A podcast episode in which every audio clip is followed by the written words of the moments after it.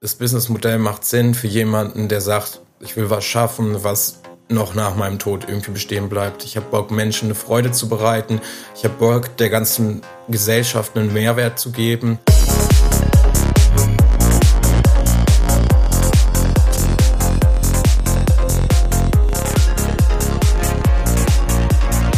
Hi und herzlich willkommen zu Trans Talk, dein Psytrance Podcast mit Way of Decay. Mein Name ist Denise, ich bin Gründerin von Psyworld Clothing und Social Media Coach für Akteure der Psytrance-Szene. Ich unterstütze Künstler, Veranstalter und Labels dabei, sich auf Social Media etwas aufzubauen und ihre Präsenz auf Plattformen wie Instagram, Facebook und Co. zu professionalisieren. In diesem Podcast geht es um die Themen Psytrance, Progressive Trance, Spiritualität und Bewusstsein. In Interviews mit verschiedenen Menschen der Psytrance-Szene präsentiere ich dir alle zwei Wochen neue Themen und stelle dir neue DJs, Produzenten, Veranstalter und mehr vor. Meine Mission ist es, die Psytrance-Community enger miteinander zu verbinden und ein gewisses Bewusstsein für bestimmte Themen zu schaffen. Folge diesem Podcast jetzt, um immer up-to-date zu bleiben und ich wünsche dir viel Spaß mit der heutigen Folge.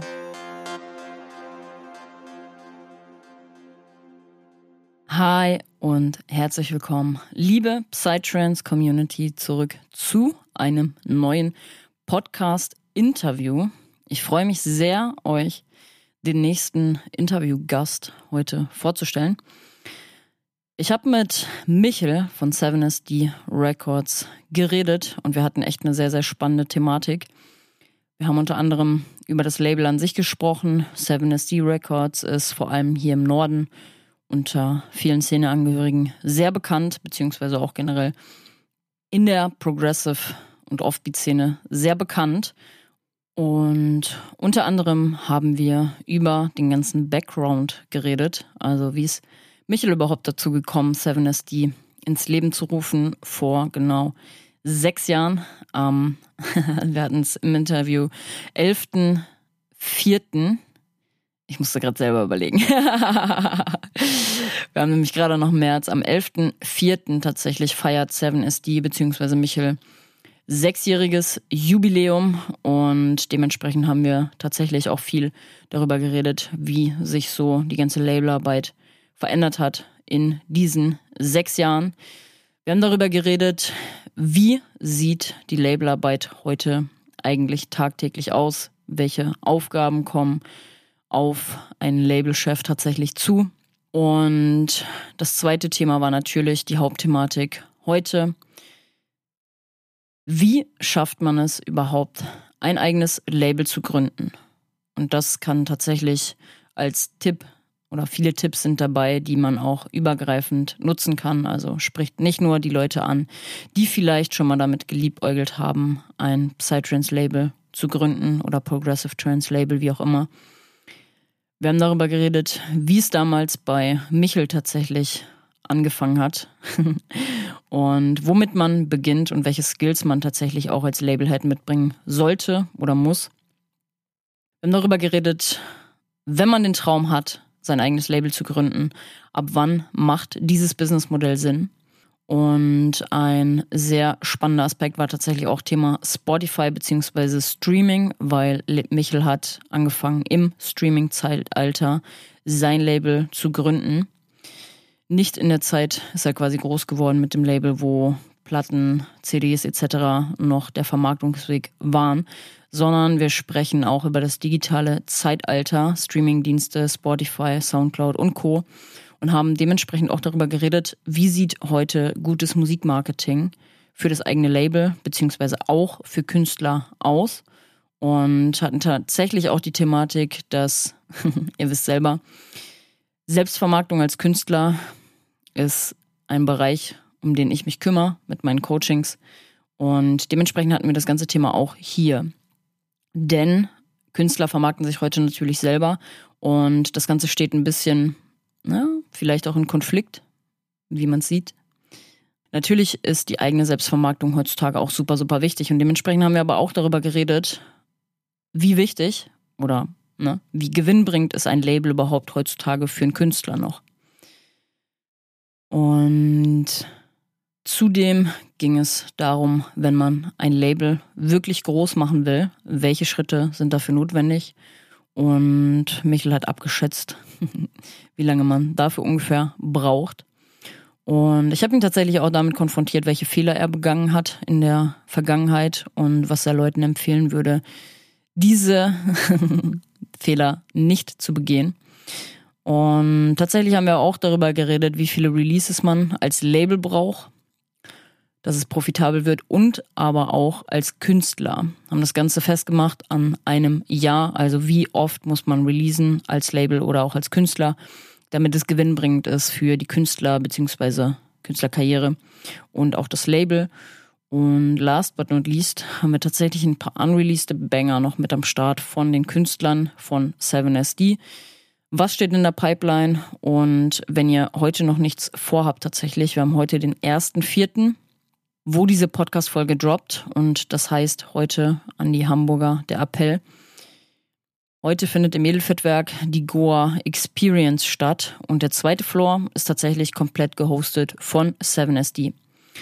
Numos ist am Start, Affection, Tropic Sound und 7-Eleven aus der Schweiz ist auch tatsächlich mit am Start. Deswegen, wenn ihr noch nichts vorhabt, dann äh, schaut, dass ihr noch ein Ticket organisiert bekommt. Wahrscheinlich wird die Veranstaltung wieder ausverkauft sein. Ähm, Attention, attention. This is a warning. Habe ich auch schon öfter gehört tatsächlich, dass vor allem im Edelfettwerk auch viele Leute am Start sind, die Tickets verkaufen, die ja eigentlich gar keine Tickets haben. Deswegen passt da auf jeden Fall auch immer auf, von wem ihr die Tickets kauft. Ähm, genau, und dementsprechend würde ich sagen, wir sehen uns auf dem Dancefloor heute Abend. Ne? Beziehungsweise die Künstler auch von 7SD, beziehungsweise Michel auch am Start natürlich. Und dementsprechend schon mal viel Spaß für heute Abend und viel Spaß beim heutigen Interview mit Michel von 7SD Records.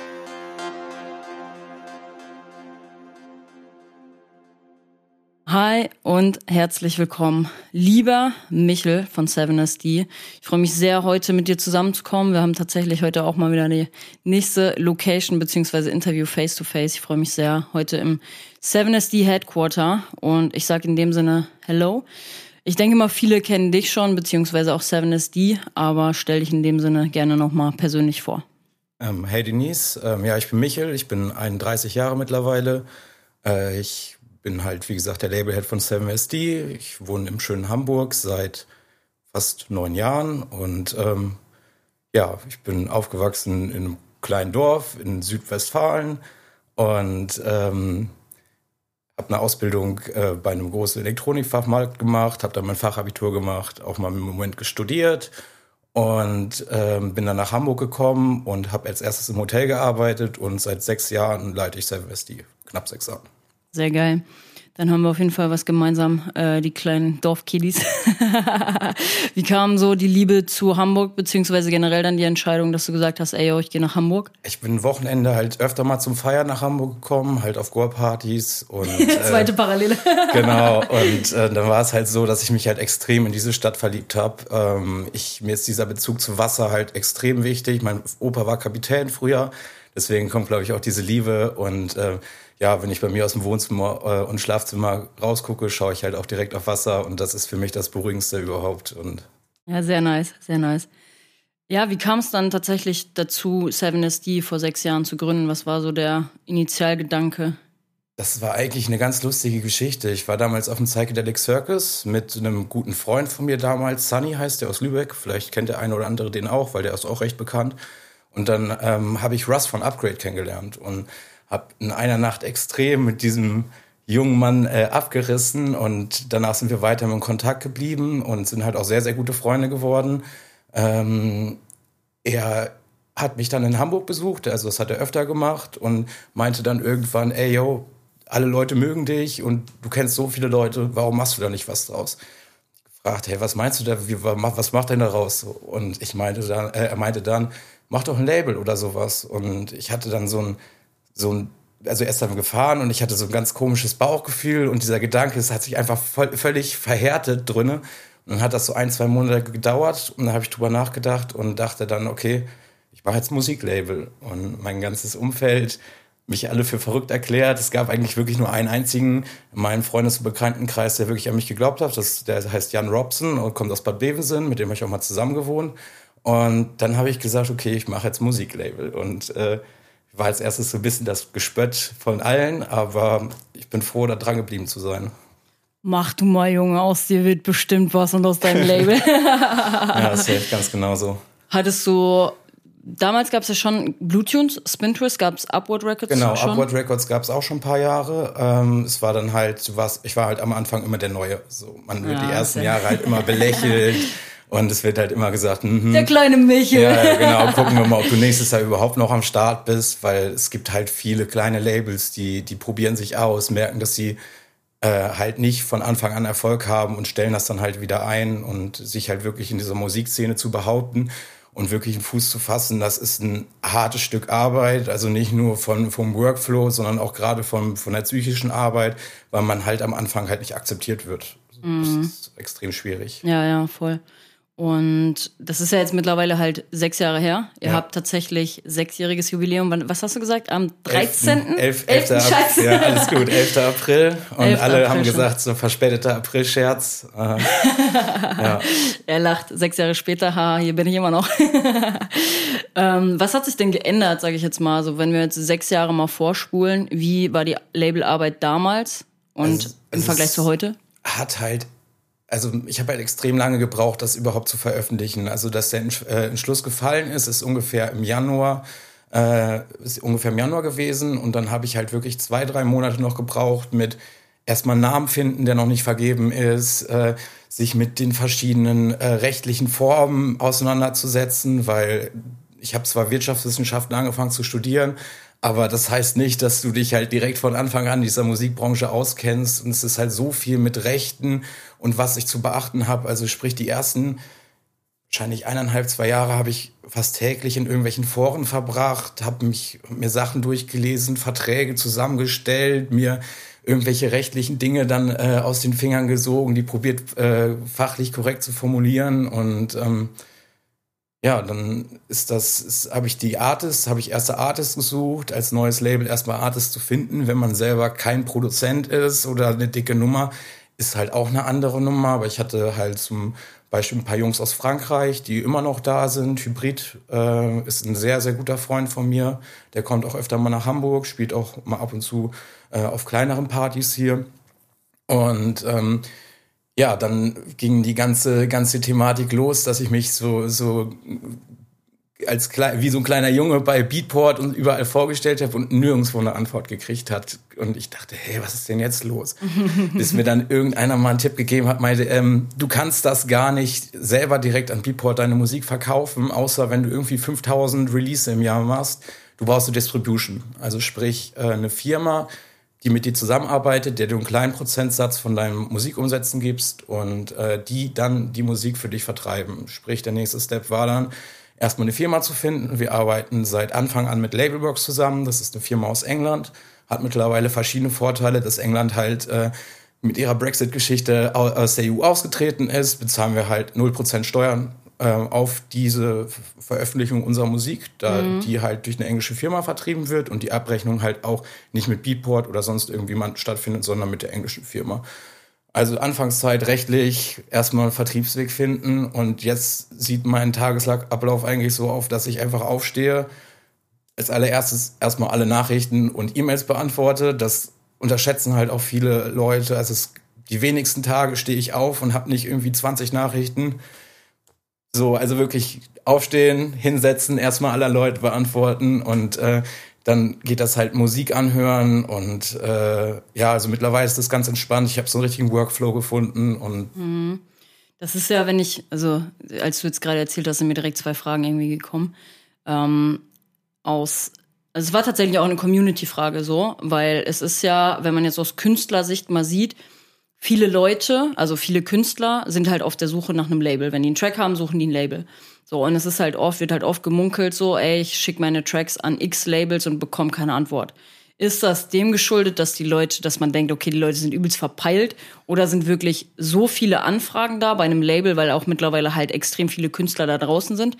Wie stehst du zu der Aussage, sage ich jetzt mal? Also wenn man das mal aus deiner Sicht oder aus deiner Perspektive betrachtet und nicht aus der Perspektive von einem Künstler, der die ganze Zeit auf eine Antwort vielleicht wartet und sich dann vielleicht auch auf der anderen Seite fragt, ey yo, liegt's an der Qualität So, weil ich denke, das ist ja der, der erste Step, sage ich jetzt mal, dass man denkt, okay, es liegt an der musikalischen Qualität vielleicht, ne, als Künstler, dass überhaupt keine Antwort kommt. Wo, also was ist deine Meinung so dazu? Also es ist halt, kommt halt immer drauf an. Also wenn mir, wenn man halt irgendwie dem Label nachts um 2.30 Uhr schreibt und man morgens früh aufsteht, dann ist man meistens dann immer die Person, die ganz unten bei den Nachrichten äh, steht. Und das ist halt irgendwie auch die Regel. Die Künstler bewerben sich meistens nachts.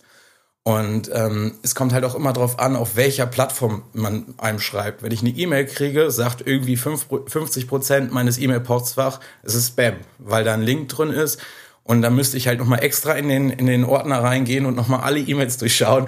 Aber das, dafür hat man meistens gar nicht die Zeit, weil man auch einfach, gerade wir als Seven SC, wir haben ja recht viele junge Künstler, sprich, wir haben halt auch recht viel Musik.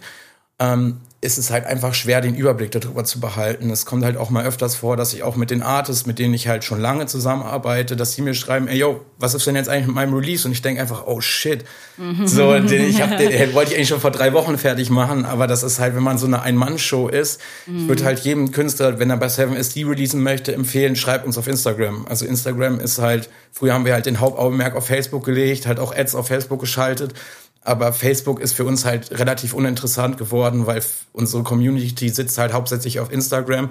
Also wenn ihr bei uns was releasen möchtet, einfach zu einer humanen Zeit, 14 Uhr, 15 Uhr am Nachmittag einmal schreiben. Ja, wenn Michel wach ist. ja, da bin ich schon lange nein, nein, nein, nein, nein, nein, nein. Wir, haben, wir haben uns um 10 Uhr heute getroffen. Also ähm, Nee, das kann ich jedem von euch einfach empfehlen. Schreibt uns nicht oder schreibt einem Label nicht nachts um zwei und auch nicht irgendwie Freitag nachts um zwei, weil das ist dann, wird man halt auch schnell als Drunk Moment irgendwie abgestempelt und äh, hört euch eure Musik nochmal fünfmal an, weil meistens gibt's dann auch irgendwie nur eine Chance. Also früher habe ich das halt auch gemacht, hatten wir uns vorhin schon mal im Vorhinein drüber unterhalten dass äh, ich früher gerne zu meinen Agenturen gesagt habe, dass sie gerne mir Musik zuschicken können und dass ich mir gerne auch deren Ideen anhöre. Mittlerweile ist es halt überhaupt gar nicht mehr umsetzbar. Also wirklich nicht. Also wir haben so die Masse an Releasen und an Tracks, dass ich halt wirklich nur noch sagen kann, du hast was Fertiges, schick mir was Fertiges, ich höre mir gerne das Fertige an.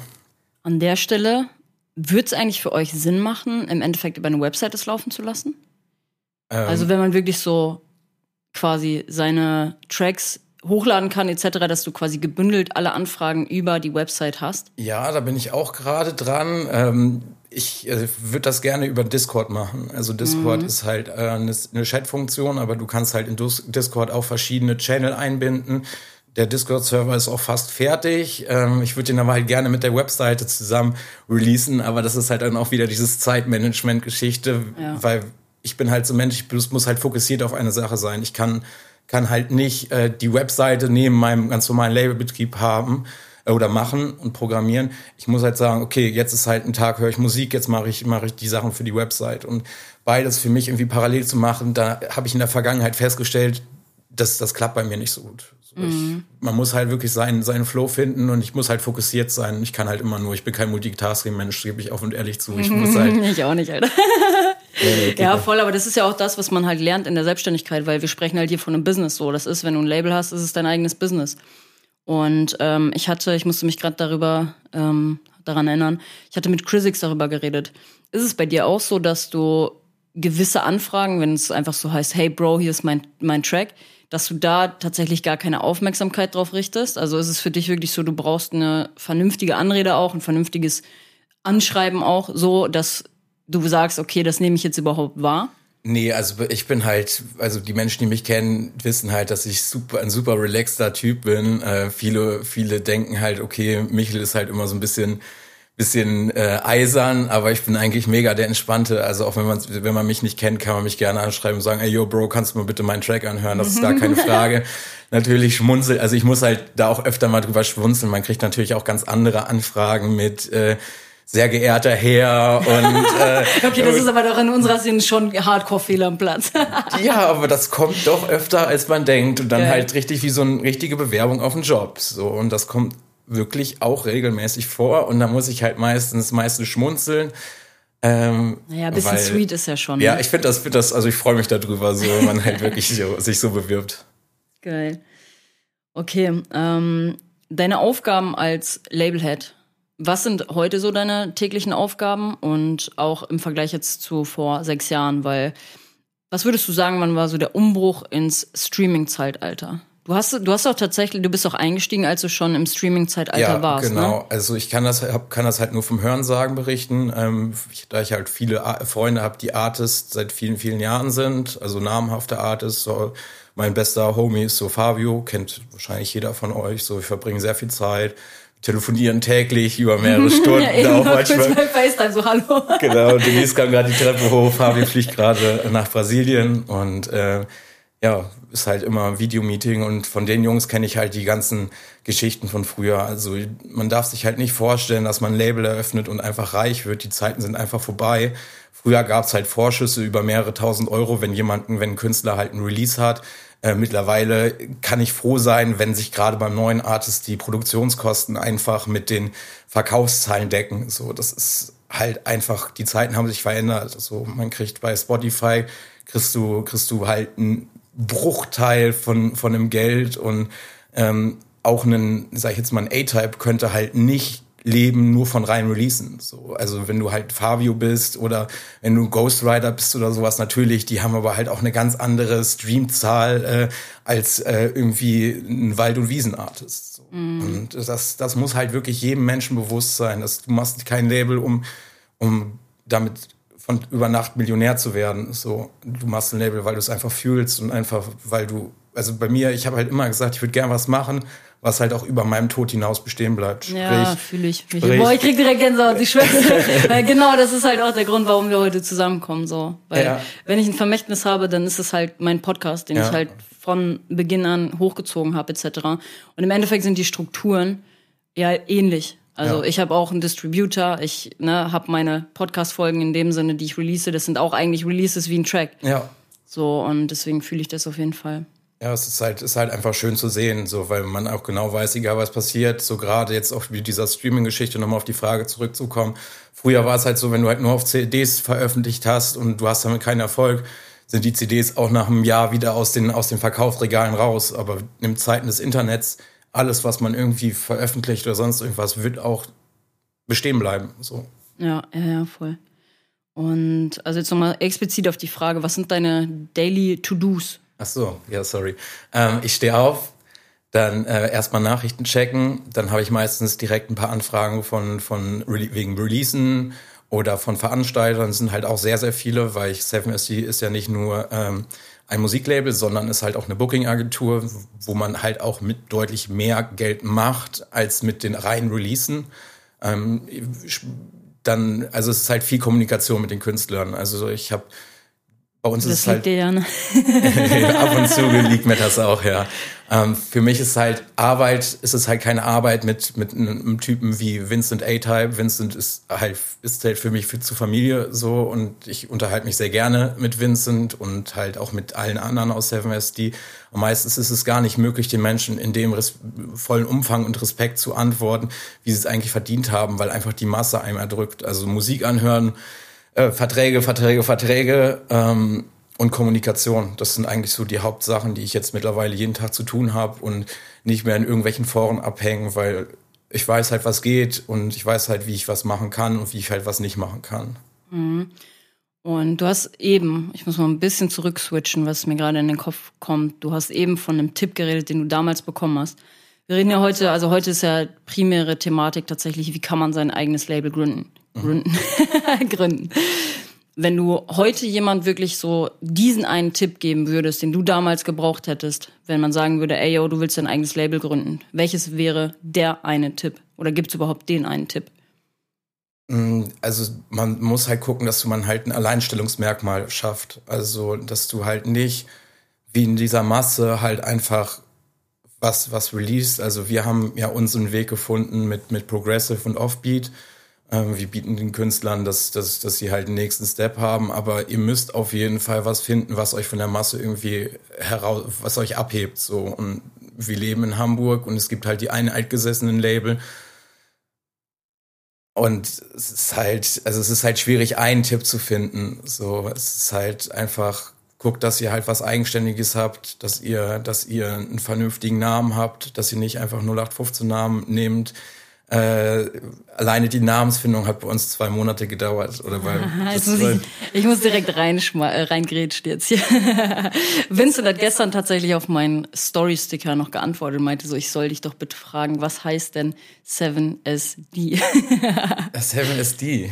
Ja, gute Frage. Also, Nicht Sounddesign. ja, ja. Nee, das, das, also das mit dem Sounddesign war einfach. Ähm, heißt es wirklich? Nee, nee, nee. Also pass auf, es war halt, es war halt damals so, ich habe halt äh, dadurch, dass ich halt dieses Wirtschaftswissenschaftsstudium halt hatte und äh, habe ich am Anfang einen Businessplan geschrieben und habe halt, wie gesagt, erstmal zwei Monate gebraucht, bis ich den Namen 7SD gefunden habe.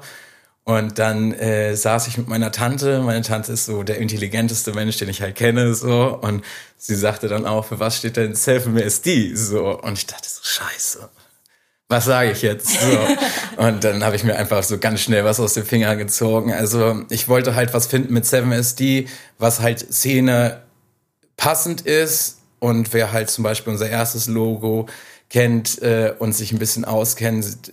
Man, wir hatten halt am Anfang das Hoffmann-Fahrrad dahinter und wenn man die sieben einmal umdreht, kann man äh, sich die Frage wahrscheinlich auch einmal selber beantworten. Ich dachte mir schon die ganze Zeit so, boah, das ist doch nee. Albert Hoffmann, oder nicht? Ja, genau. So. Und äh, das war halt das Ding. Ich wollte, also ich bin, bin halt überhaupt kein, kein, kein Typ, der sich so was reinpfeift, aber ich wollte halt was finden, was halt einen schnellen Wiedererkennungswert hat, was einfach direkt im Kopf bleibt und was halt auch einfach zähnepassend ist. So. Mhm. Und ähm, das habe ich, glaube ich, damit ganz gut geschafft. Und ich habe es bis heute nicht bereut, diesen Namen gewählt zu haben. Und ich bin halt auch wirklich froh, dass ich mir die Zeit genommen habe, über diese zwei, vielleicht auch drei Monate darüber nachzudenken, wie das ganze Ding, wie das ganze Baby jetzt heißen soll. Weil es ist halt gerade am Anfang so, dass du halt einfach sitzt, dir kommt eine nice Idee, guckst im Internet, Name vergeben. So. Und das, das hat sich komplett einmal durch die Bank durchgezogen. Ist halt auch so, ich arbeite ja auch in einer Branding-Agentur, sage ich jetzt mal, und halt wirklich ein Rebranding irgendwann zu machen. Wenn du halt dir, wenn du erstmal diesen Weg gegangen bist, sag ich mal, fünf Jahre oder so in der Szene zu sein und jetzt auf einmal denkst du so, boah, der Name gefällt mir überhaupt nicht. Uh, ist halt sehr, sehr, sehr schwierig. Also so, es muss halt, also einen kompletten Namenschange zu machen, ist halt der Killer eigentlich für deine Marke, ja. wenn du dir bis dahin dann schon was aufgebaut hast, so. Äh, deswegen auch aus Branding-Sicht, Freunde, wählt den Namen auf jeden Fall weise. Weil im Endeffekt, ihr braucht ja diesen Wiedererkennungswert. Ich glaube, 7SD, vor allem im Norden, jeder weiß, wer 7SD ist, was 7SD macht, welche Künstler da vertreten sind, auch Thema USP halt einfach. Man weiß, das ist einfach feines Progressive Trance. So, also aus meiner Perspektive kann ich davon sprechen. Ja, Dankeschön. Und ähm, genau. Gut, Thematik heute. Wie startet man sein erstes Label, beziehungsweise sein eigenes Label? Also nochmal, sind wir direkt wieder da, findet einen Namen, der passend ist. Wenn ihr den Namen gefunden habt, sucht ihr euch ein paar Künstler, probiert die halt vielleicht auch längere Zeit an euch zu binden, indem man halt den interessante Deals anbietet. Wir als Seven ist die sind halt ein bisschen anders. Wir nehmen halt auch nur 20 Prozent von den Musikreleasen, weil ich finde, die, die Arbeit liegt halt beim Künstler. Ich brauche äh, zu einer Release-Eingabe brauche ich eine, maximal eine halbe Stunde, wenn ich das alles vernünftig mache und der Künstler sitzt da wochenlang dran. Wenn ihr die Künstler gefunden habt, dann geht ihr zu einem Steuerberater. Ich würde euch, würde keinen empfehlen, das selber zu machen. Entscheidet euch für eine Rechtsform. Ähm, ich bin, äh, ich bin mit, äh, mittlerweile eingetragener Kaufmann und habe halt auch eine Umsatzsteueridentifikationsnummer. Ja, genau. Und ähm, durch diese Identifikationsnummer habt ihr halt den Vorteil, dass ihr halt äh, auch Steuern oder Taxes von äh, aus dem Ausland halt nicht direkt bezahlen müsst. Die werden dann halt einfach direkt abgezogen und am Ende des Jahres dann halt über die Steuererklärung mit ab, äh, abgerechnet. Also Steuerberater ist für mich mit eins der größten Punkte. Wenn ist ja halt auch im Endeffekt wichtig, weil das ganze rechtliche Ding ist ja auch eine Riesenthematik, wenn du ein Label hast, Musikrecht etc. Oder? Also, hat das also Musikrecht. was mit dem Steuerberater zu tun? Nee, also eher weniger, ne? Eher weniger. Also der, der Steuerberater weiß, kennt sich da meistens nicht so gut auf aus. Ähm, also wenn ihr halt wirklich mal die Hütte am Brennen habt, also es gab es bei uns auch schon, dass wir uns Anwalt nehmen mussten und ähm, halt rechtlichen Beistand. Da gibt es dann halt wirklich Fachmänner, die sich dann komplett damit auskennen, aber das ist eher der, der geringste der geringste Anteil. Also es gibt halt, äh, ich habe damals halt auch mit äh, meinem Versicherungsmakler gesprochen und äh, aufgrund einer Rechtsschutzversicherung Das ist aber in dem Moment, wo du eine Rechtsschutzversicherung für Vertragsrecht haben möchtest, bezahlst du richtig Kohle. Oh, das also, kann ich mir vorstellen. Also das ist noch was ganz anderes.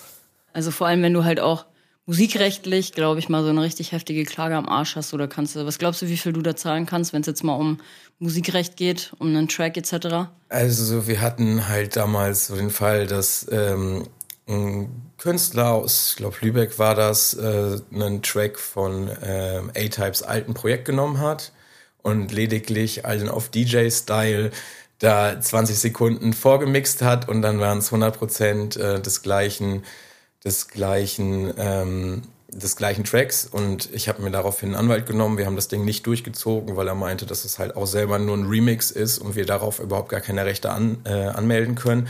Und er hat dem das Beispiel gebracht, wenn du halt zum Beispiel von einer großen Band wie Rammstein oder sowas äh, einen Remix machst und das äh, auf zum Beispiel Soundcloud hochlädst, dann dauert das eine halbe Stunde, Stunde und du hast eine dicke Klage von, äh, von, von, den, von dem Management am, am Hals. So, es ist aber halt das Problem, auch gerade wenn du halt irgendwie einen Remix machst von, äh, sag ich jetzt mal, einer Firma oder von einem Artist, der aus den USA kommt, ist euer rechtlicher, euer rechtlicher Ausfechtort ist nicht Deutschland. Sprich, das ist dann die USA. Sprich, du musst halt eine, dir einen Anwalt in den USA holen, äh, der sich halt mit dem USA, äh, dem, dem Recht in den USA auskennt. Plus das Gerichtsverfahren wird in den USA sein. also der Anwalt meinte, dann bist du mal schnell zwischen 200 bis 500.000 Euro. Und Ach du Scheiße. So, das, also jeder von uns weiß, wenn du halt so eine Rechnung nach Hause kriegst, so ja, dann dann frohes Mahlzeit und also deswegen halt lieber auf Nummer sicher gehen und äh, lieber den Remix halt nicht releasen oder nicht, nicht rausknallen, bevor man dann halt wirklich irgendwelche rechtlichen Folgen davon trägt. So, weil das ist, das, das geht halt auf die Nerven und halt auf den Geldbeutel und dann lieber halt, also ein Remix kannst du halt gut mitnehmen und den einfach auf einer Party spielen, macht dich halt auch für, für Veranstalter deutlich interessanter, wenn die Leute den Remix halt nicht online hören können, weil sie sagen, okay, der kommt, spielt seinen Remix, die Leute rasten aus, weil sie den nicht überhört haben, den ja, Track. Ja. Ich finde aber auch, also Fabio hat das ja damals halt auch gemacht oder ne, klar jetzt immer noch mit Somebody to Love. Und Naturalize kommt mir auch in den Sinn gerade mit diesem Fischer Remix, Losing It, glaube ich. Ne? Den packt er ja auch quasi. Ich habe ihn irgendwann äh, habe ich hab ich ihm geschrieben, meinte so, ey, kann ich den kann ich den Remix haben zum Spielen?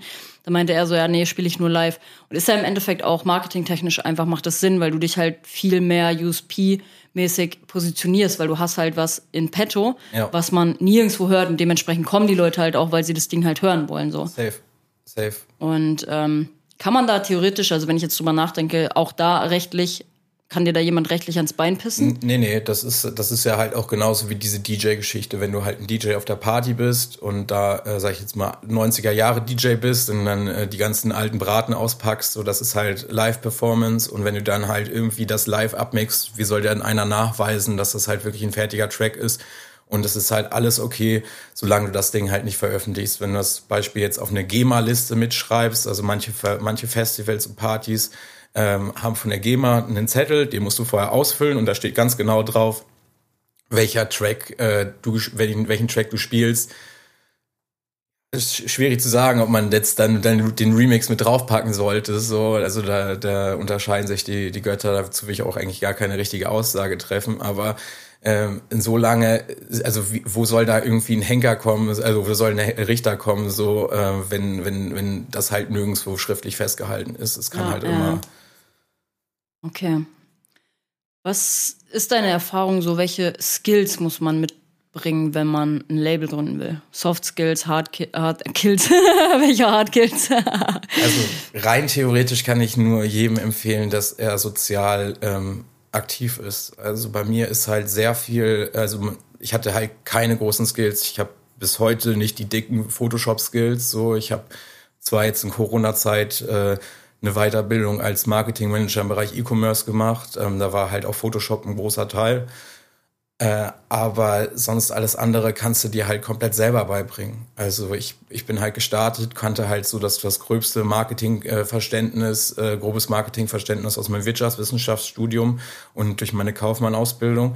Aber es, du kannst ja alles selber beibringen. Und wir leben halt in den Zeiten halt auch von Fiverr, wo du einfach sagen kannst, okay, ich suche mir jetzt jemanden aus Indien, sag denen, 7SD ist mein, mein, äh, mein Label und mach mir mal bitte fünf Logos und du bezahlst so vielleicht, weiß ich nicht, will jetzt keine falschen Preise sagen, 50 Euro. Ja, ja, ja. Und du kriegst halt qualitativ was Hochwertiges geliefert. Also wir sind halt nicht mehr in den Zeiten, wo du dir dann halt irgendwie aus den gelben Seiten dir irgendwie eine, eine Grafikagentur raussuchen musst, der irgendwie 5000 Euro zahlen, weil sie in Deutschland sitzt und du keine anderen Möglichkeiten hast. Wir leben in Zeiten von Fiverr, sprich, du kannst dir Marketingkonzepte da holen, du kannst dir Previews da kaufen und du kannst da alles machen. Aber wenn du halt Sachen wie Photoshop-Skills mitbringst, ähm, Sachen wie, wie mit Premiere umzugehen, um, um Previews zu machen, so, dann hast du halt gewonnen. Also, also ich habe mir das halt alles selber beigebracht und ähm, ich finde halt wichtig ist so, dass du halt ein paar Connections hast. So, also einfach zu, äh, reingehen und sagen, ey yo, ich habe jetzt meine erste Gore-Party miterlebt und ich mache morgen ein Label. Es wird wahrscheinlich nicht aufgehen. Also bei mir war es halt auch viel, dass ich halt durch Rust von Upgrade einfach, ich habe dadurch Benny kennengelernt, Benny Moon, durch Benny habe ich Fabio kennengelernt und das ist dann durch Fabio habe ich so viele andere Artists kennengelernt und ich bin mit jedem gut. Also ich habe, äh, ich habe, war immer, wenn man mich gefragt hat, habe ich immer meine Hilfe angeboten. Ich das, also nur weil du jetzt gerade davon keinen Vorteil hast, heißt es das nicht, dass dir vielleicht diese Person auch in ein paar Jahren mal irgendwie zur Seite stehen kann. Ja, ja, es ist voll so. Weil ich, ich muss gerade direkt, also es ist jetzt ein anderer Sinnzusammenhang, aber ich war gestern auf einem Influencer-Event tatsächlich. Mhm. So, äh, weil unser Chef uns quasi zugebucht hat, meinte so, ey, ist ein Influencer-Event, schnuppert da mal rein, so, ne? Ähm, und habe mich mit den ganzen Influencern aus ganz anderen Bereichen unterhalten. Also klar, ich bin ja in dem Bereich auch tätig oder bin da schon durch die Agentur auch ein bisschen näher mit ganzen Influencer-Marketing und so. Und ähm, habe gestern tatsächlich auch Connections gemacht, einmal für einen Kollegen, so, Mr. Sneaks heißt der, der hat auch irgendwie 200.000, meinte halt so, ey, yo, such dir mal eine Booking-Agentur, ne, also, um halt gegebenenfalls deine Reichweite nutzen zu können. Also da erstmal den Tür, den Türöffner für jemand anderen zu machen, ist ja im Endeffekt egal, ob ich dann ja. äh, Win-Win habe oder nicht. Und dann habe ich tatsächlich noch eine andere kennengelernt, die machen Modeling und mein Girl ist ziemlich hot, könnte modeln und auch das sind halt Sachen, du hast diesen Door-Opener mal gemacht, weil man sich auf einer Party kennengelernt hat, so ob du es heute nutzt oder vielleicht in drei Monaten, weil dir dieser Mensch nochmal in den Sinn kommt, ist ja im Endeffekt egal.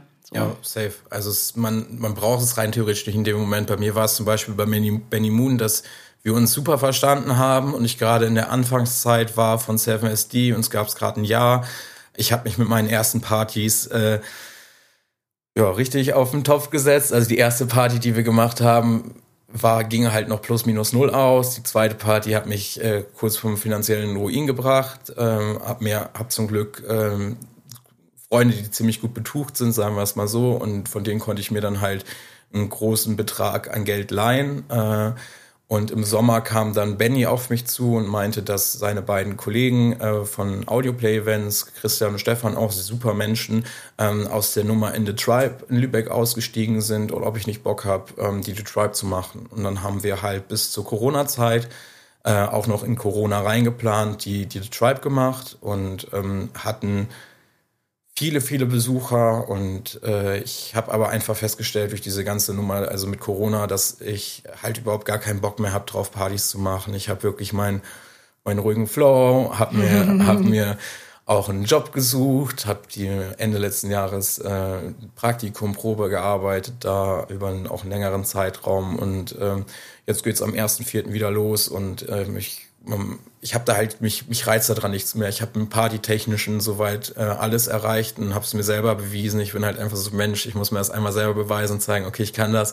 Und dann wird das recht schnell für mich uninteressant. So beim Label ist das was anderes, aber äh, man wird halt auch einfach älter und die die die Prioritäten sind dann irgendwie andere und jedes Wochenende auf Party zu sein, das ist halt auch irgendwie nicht mal meins. Natürlich gehe ich mal mm, gerne weg, ja. natürlich gehe ich mal gerne steil, aber ja, ja, voll. Kann ich voll nachvollziehen. Also im Endeffekt ist ja auch, wenn man in diesem ganzen Business-Ding auch drinsteckt, in der Selbstständigkeit, dann merkst du ja für dich auch, okay, das ist mein Ding und das ja. halt nicht. So, und es gibt halt Leute, die machen ein Ding straight. Dann gibt es die Leute, die halt unterschiedliche Sachen immer mal austesten. So, ich gehöre auch dazu. Aber das ist geil, weil ich finde das nice, weil du im Endeffekt was austestest, guckst, ob das dein Ding ist. Wenn nicht, dann machst du es wieder weg. So, dann schließt du die Tür wieder und hast aber wieder den Fokus für andere Dinge. So, ja. weil man, ich finde es halt wichtig, weil viele Leute fragen halt immer so, boah, wie finde ich meine Passion, mein Ding und so, weil ich meine, wir stehen beide hier, wir sind, wir haben unsere Selbstständigkeit, was uns ultra viel Spaß macht, aber an dem Punkt sind halt viele Leute nicht. Aber würden halt, glaube ich, schon gerne dahin kommen. So, und wie findet man sein Ding? Indem man Dinge austestet, Safe. auf die Fresse fliegt, ne, vielleicht auch irgendwie mit einer Partyreihe etc. merkt, boah, scheiße, ich habe mich übelst in den finanziellen Ruin getrieben. Ja. Die Learnings hast du aber immer auf deinem Konto zu verzeichnen. Und genau. die Learnings kannst du halt überall mit hinnehmen. Und das finde ich halt das Geile an der ganzen Nummer. Und ähm, ja, also wann würdest du sagen, würde dieses Businessmodell Label, für wen macht das wann Sinn?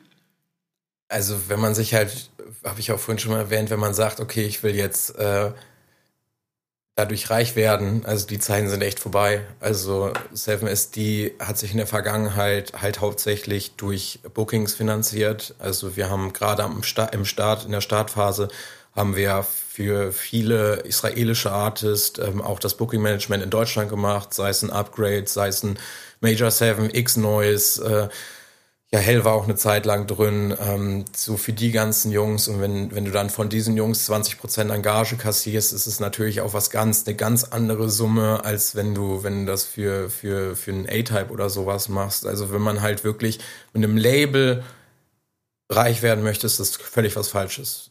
Das Businessmodell macht Sinn für jemanden, der sagt, ich will was schaffen, was noch nach meinem Tod irgendwie bestehen bleibt. Ich habe Bock, Menschen eine Freude zu bereiten. Ich habe Bock, der ganzen Gesellschaft einen Mehrwert zu geben. Ähm, und also das Businessmodell Label funktioniert kaum noch heutzutage. Also das ist auf jeden Fall ein reines Label funktioniert kaum noch. Mhm. Und an der Stelle sind wir auch eigentlich schon beim nächsten Thema, was sehr, sehr, sehr prägnant auch da ist. Thema Musikmarketing, Vermarktung etc. von Label. Wie sieht deiner Meinung nach gutes Musikmarketing heute aus? Einmal aus Sicht von einem Label, also wie macht ihr das quasi über Social Media etc.? Welchen Stellenwert hat Social Media auch? Und auch generell Thema Selbstvermarktung als Künstler ist ja auch immer sehr, sehr, sehr prägnant. Wie stehst du zu beiden? Ähm, also ich, wir als Label machen halt beim Release Day, die Künstler kriegen meistens ein paar Tage vorher ein Preview, was ich ähm, in Premiere selber mache, halt einfach um Produktionskosten zu sparen. Ähm, erhält der Künstler halt ein Post, ein Posting in einmal eins, also in dem Format einmal eins für den zum Beispiel Facebook oder sowas und halt einmal im Story-Format. Darüber kann der Künstler kurz vor seinem Release oder halt an, an seinem Release-Date äh, halt die Sachen veröffentlichen. Ähm, es sieht halt so aus, dass der Künstler im besten Fall zwei Wochen vor dem Release ein kurzes Preview, auf gar keinen Fall den ganzen Track, das hatten wir jetzt auch in der Vergangenheit ein paar Mal, dass der Künstler zwei Wochen vor Release Date seinen kompletten Track auf Soundcloud hochgeladen hat. Und, ich einfach, und tschüss, ich, der Killer. und ich einfach wirklich morgens früh aufwache, sehe das und kriege einfach die Krise. Also das ist, ähm, also eine gute Selbstvermarktung ist es auf jeden Fall nicht. Äh, eine gute Selbstvermarktung ist zwei Wochen vor Release eine Minute Preview, um die Leute ein bisschen anzufüttern, anzupushen. Äh, am Release-Date knallt es auch gerne in die ganzen Gruppen rein. Wir machen halt ein Posting, äh, meistens späten Nachmittag, am Freitag. Wir haben jetzt mittlerweile aber auch so viele Release, dass wir halt auch viele Montage mit belegen. Und ähm, ich würde auf jeden Fall, es gibt mehr Sachen, die ich dem Künstler nicht empfehlen würde, als was ich dem Künstler empfehlen würde.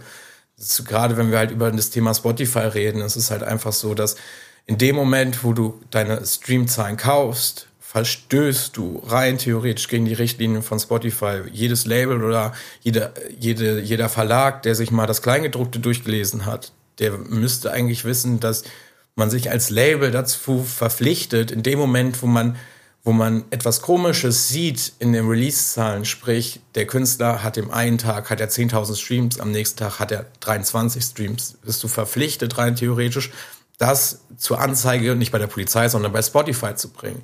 Aber Spotify ist natürlich auch überhaupt nicht dumm. Spotify lebt von Algorithmen. Und Spotify sagt, okay, diese Menschen, die halt kaufen, die kommen halt nicht mehr in unseren ganz normalen Algorithmus rein. Sprich, wenn du halt Playlists kaufst, da gibt es ja verschiedene Varianten, Playlists kaufst oder, äh, sag ich mal, Sachen aus, aus irgendwelche Streams von einem deutschen Artist aus Malaysia kommen, mit, wo die Leute irgendwie alle gleich heißen, so Spotify ist nicht dumm. So, man schießt sich ins Bein, es sieht komisch aus. Es gibt im Internet überall Tracking-Programme, wo du halt genau sehen kannst, an welchem Tag welcher Stream ist. Und wenn du als, sag ich jetzt mal, überkategoriert als Gore-Artist ähm, am Montag und Dienstag deine meisten Plays ha hast und äh, dann ist da irgendwas falsch. So, ähm, das sieht halt Spotify und Spotify belohnt die Menschen, die äh, bei denen die halt nicht kaufen, die halt äh, nicht den Algorithmus probieren auszutricksen. Und ich kann jedem Künstler nur empfehlen, auch wenn es vielleicht nicht gut aussieht, dass du am Anfang deine 200 Plays, 200 Listener pro, pro Monat hast, wird sich das auch ändern. Ein A-Type, A-Type hat auch angefangen, 100, 200 monatliche Hörer. A-Type ist mittlerweile unser erfolgreichster.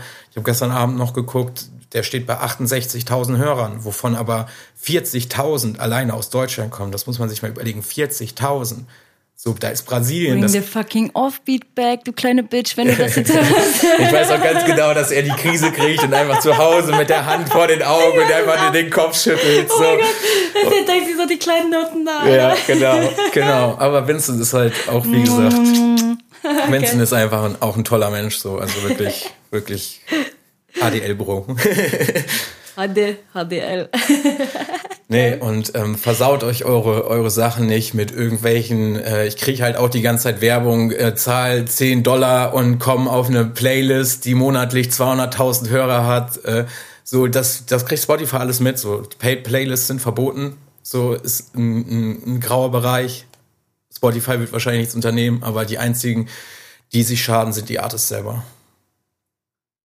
Back to Topic, Musikmarketing hatten wir ja gerade. Mm, ich muss da immer drauf eingehen, weil das ist halt mein Herzensding. Ähm, Im Endeffekt so die Promotion von einem Release von einem Label ist ja eigentlich ähnlich wie von einem Künstler.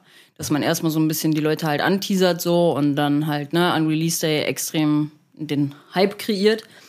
Und es ist ja auch heutzutage so, dass die Künstler sich selber vermarkten. Und ich hatte tatsächlich auch eine äh, eine Frage aus der Community. Was für Vorteile hat ein Label heutzutage eigentlich noch für einen Künstler? Weil man oft auch unter den Künstlern so gemunkelt wird, ey, das und das Label oder auch größere Labels bringen mir eigentlich gar nicht den Mehrwert, den ich mir davon erhofft habe. So, wie stehst du dazu? Also, was hat wirklich 7SD oder generell ein Label noch für Vorteile für Künstler? Also gerade wenn du neu anfängst, also wir haben halt unsere feste Hörerschaft, wir haben unsere Leute, die uns halt immer supporten und immer da sind und es, man sieht das halt, wenn du halt keine Plays hast und ein Release bei uns hast, kriegst, hast du halt deine ersten Hörer. So, das ist gar keine Frage. Wenn du ein Spinterest bist oder äh, auch vielleicht ein anderes, anderes Label, was größer ist als wir, ähm, hast du halt immer eine höhere Hörerschaft, die du halt mitnimmst. Ähm, am Anfang ist es das halt der Vorteil, weil es extrem schwierig ist, gerade wenn du ein sehr introvertierter Mensch bist und, und sag ich jetzt mal, keinen großen Freundeskreis hast oder dein Freundeskreis einen ganz anderen Musikstil hört.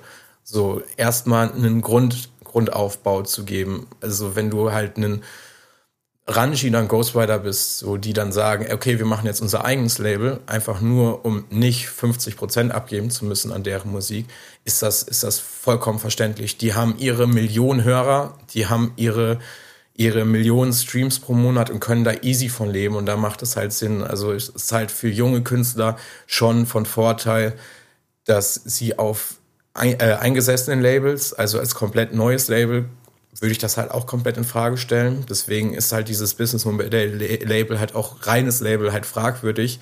Und bei uns ist halt der Vorteil gewesen, dass wir halt unseren Künstlern halt äh, eine Booking-Möglichkeit gegeben haben. Dadurch, dass ich halt so viel mit Fabio in der Vergangenheit, ich war früher Fabio Stage Manager, sprich war mit Fabio fast überall mit unterwegs, also in Deutschland und, und sonstige Geschichten. Und man wird halt ganz anders wahrgenommen von den Veranstaltern, wenn dann halt auch zum Beispiel ein Fabio sagt, okay, ey yo, du suchst, wenn du mal einen Artist brauchst hier von, für, mal einen kleineren Artist suchst, check mal hier das Ding von Michel aus, ist das natürlich eine ganz andere, ist eine ganz andere Aussagekraft, als wenn jetzt irgendwie irgendwie ein Freund von dem ankommt und sagt, hör dir mal bitte den, den Track an, so, weil, weil Fabio steht halt mit seinem Namen so. Das ist halt einfach. Ja, ja, voll, voll. So, und ich bin halt, äh, bin halt ein bisschen zwiegespalten, was mit, der, mit, mit, der, mit dieser Frage. So, es kann halt alles Vorteile haben, gerade mit größeren Labels zusammenzuarbeiten, um erstmal sich was aufzubauen, aber auf lange Sicht ist halt ein reines Label einfach fragwürdig. So, und deswegen biete ich halt mit 7SD an, wenn ich halt merke, Künstler haben sich bewährt. Zum Beispiel ein A-Type, hier ein Blade. So Love Gun ist halt auch so ein super underrated Artist. Das ist so ein genialer Produzent. Der hat so viel nice Mucke am Start, so, aber ist halt Schweiz, ist halt immer schwierig, das in Deutschland dann halt auch nochmal zu vermarkten. Ja, so, es ja, ist halt deutlich ich. einfacher zu sagen, okay, ich willst du, willst du einen A-Type buchen, der kostet dich, kostet dich 30 Euro, 40 äh, Euro Spritkosten obendrauf oder, oder halt zum Beispiel ein Artist aus der Schweiz, wo du sagen musst, okay, der braucht 200 Euro für den Flug hin und zurück plus äh, Hotelunterkunft, noch eine Verpflegung, weil da irgendwie schon ein Tag, das ist halt bei vielen Veranstaltern halt erstmal ein bisschen Krise und in Deutschland ist es halt auch so, wenn du halt ein Artist außerhalb des europäischen Raums bietest, was die Schweiz ja auch ist, die Schweiz ist ja in dem Fall nicht mit in Europa drinne, musst du eine Ausländersteuer bezahlen auf die Gage. Sprich, wenn du, wenn du einen Artist für 1000 Euro verbuchst, musst du 20 Prozent Steuer nochmal ans Finanzamt direkt abzahlen. Oh. Sprich, es Boah, sind, das ist ja richtig mies, Alter. Sprich, du hast dann halt nicht nur 1000 Euro, dann sind das direkt 1200 Euro plus 200 Euro Flug und das, das, das wer will das, ja, ja, wer will das im Endeffekt zahlen, wenn du in Deutschland auch jemanden bekommst, der ja. eine ähnliche Reichweite oder so halt vielleicht hat. Ich hatte tatsächlich auch gestern erst oder vor ein paar Tagen habe ich mich ausgetauscht mit einem relativ kleinen Künstler noch, der halt mitten auf dem Kaff wohnt. Und hat mich halt gefragt, ey, yo, wie sieht denn das eigentlich aus mit Bookings und so? Weil bei mir, dadurch, dass ich halt erst neu als DJ, sage ich jetzt mal, dabei bin, habe ich ja schon so meine festen Bookings jetzt gerade auch. Da hat er halt gefragt, ey, ich habe null Bookings, so ich bin eigentlich Produzent, habe null Bookings gefühlt, was kann ich tun? Und dann meine ich halt auch so, im Endeffekt ist es halt auch der Vorteil, wenn du halt in so einer Hamburg Psytrance Hochburg bist, ne, die Leute dich anfragen und hier äh, in der Umgebung oder sogar auch in Hamburg, sage ich jetzt mal, die die Gigs halt sind, hast halt den Vorteil, du musst halt nicht noch irgendwie die Fahrtkosten bezahlt ja. bekommen oder halt eine Übernachtung ja. gar noch. Ne? Ist das, würdest du auch tatsächlich, weil ich da nämlich drüber nachgedacht habe, so jungen Leuten, die halt vielleicht dem mitten auf dem Kaff wohnen etc., wo das halt eine Hürde ist, würdest du den Leuten auch, wenn sie wirklich Karriere machen wollen, auch raten, in eine große Stadt zu ziehen? Ja, es ist essentiell wichtig. Es ist halt für die Veranstalter, wenn du halt weiter weg wohnst, sag ich mal, du musst dreimal umsteigen mit dem Zug und äh, bist irgendwie acht Stunden unterwegs, kostet als erstes das Zugticket, wenn du es kurz vorher buchst, eine Menge Geld. Und es ist halt für Veranstalter, das ist halt auch immer ein Risiko, wenn der Künstler acht Stunden, neun Stunden unterwegs ist. Ja, stimmt, stimmt. Fällt ja. die Bahn aus, fällt, fällt sonst irgendwas aus und am Ende steht er da. So, und ich würde gerade jedem Künstler, also so, ich sage jetzt mal wieder das, das Beispiel A-Type, weil ich genau weiß, dass er sich so freuen wird, wenn die also ganzen, mit dem Arschpudern den Jungen. Äh, mit, mit, Vincent, mit Vincent, aber auch mit anderen Artists, die äh, auch jetzt teilweise nicht mehr bei Seven SD sind, ähm, habe ich das halt äh, am Anfang so gemacht, dass ich geguckt habe, dass sie auf jeder coolen Party spielen. Und da war das die Kohle erstmal wirklich zweitrangig. So, also ich habe Vincent, ein A-Type, habe ich auch, lass mich nicht lügen, für 200, 350 Euro am Anfang verbucht. Einfach nur, um seinen Namen auf den Line-Up zu bringen. Und in dem Moment, wo du halt die ersten coolen Partys hattest mit dem Artist, äh, gucken halt gerade auch kleinere Veranstalter. Und dann kannst du sagen, okay, jetzt kommen wirklich direkte Booking-Anfragen. Also nicht, also ich habe halt ganz viel, dass mich halt Veranstalter, weil sie halt mit mir in einem sehr guten Verhältnis stehen. Ähm, ich will jetzt nicht sagen Freunde, davon sind, ich differenziere da ein bisschen so, aber dass die mich äh, anschreiben und sagen, ey, oh Michel, wer soll spielen auf der Party? Und ich den sage, ey, ich würde dir den und den und den Artist empfehlen, so, sag ich jetzt mal, Progress, so probiere ich extrem zu pushen momentan, Tropic Sound probiere ich extrem zu pushen, weil die sind menschlich so korrekt und äh, bei den beiden bin ich, also wenn ich, bin ich mir als sicher auch sicher, dass sie nicht abhauen. Natürlich hatte ich das auch in der Vergangenheit bei anderen Artists, aber äh, das, da, weißt du, dann probiere ich die halt überall reinzubringen, um halt einfach äh, denen halt eine Plattform zu geben und ähm, nur weil sie jetzt vielleicht nur 500 Euro kriegen für einen Auftritt, heißt es nicht, dass sie in drei Jahren auch noch 500 Euro kriegen. Genau an der Stelle muss ich halt auch so, ich lerne es ja gerade auch erst, diese Bühnenpräsenz auch ja. zu haben. Es ist ja nicht so nur, auch wenn ich jetzt zum Beispiel schon wie so ein A-Type extrem geile Productions am Start hätte und du mich jetzt auf die Bühne schicken würdest, das darf ich erst lernen. Egal, ja. was für geile Productions ich habe so. Und ich glaube, das ist halt auch so eine Sache, ähm, was man in Betracht ziehen muss, weil dieses ganze Auflegen, gute Produ äh, Produktion zu haben, aber halt auch die Leute mitzunehmen, dass du da nicht stehst, als hättest, hättest du irgendwie einen Stock im Arsch ja. und so. Das ist so ein krasser Learning-Prozess oder ja. generell auch vor Leuten zu spielen, ist was ganz anderes, als wenn ich zu Hause von meinem, äh, von meinem Player oder von meinem Controller stehe und ein Set halt für Soundcloud aufnehme. So ist was komplett anderes. Und auch das ist ein Learning-Prozess, den man erstmal richtig, richtig krass vorantreiben muss. Definitiv, definitiv jetzt wieder beim äh, Beispiel Fabio. Fabio ist einfach die Rampensau. So Fabio, wenn Fabio auf die Bühne geht, der, der sprüht vor Energie. So. Aber das ist halt auch sein USP und deswegen ja, ne, genau. ist das, steht er halt auch genau. da, wo er halt steht. Genau. Und wenn du, wenn du jetzt zum Beispiel, du brauchst, du musst dich ja gar nicht viel bewegen. So, Vincent hat halt immer sein Bassface so und das sehen halt die Leute auch so und du brauchst, du musst halt nicht da rumspringen und, und sonstiges, aber du musst halt eine gewisse Energie zu den Leuten aufbauen. Und das, wie du schon sagst, es ist halt auf jeden Fall nicht hilfreich, wenn du einfach nur da stehst und einfach dich gar nicht bewegst und, und keinen Gesichtsausdruck und einfach nur in deinen Playern oder vielleicht sogar noch besser einfach ein fertiges Set auf deinen Laptop hast, Play drückst und dann einfach mal so ein bisschen äh, die, die Höhen, Mitten und Tiefen ein bisschen, ein bisschen an, antäuscht. So, das ist, ja.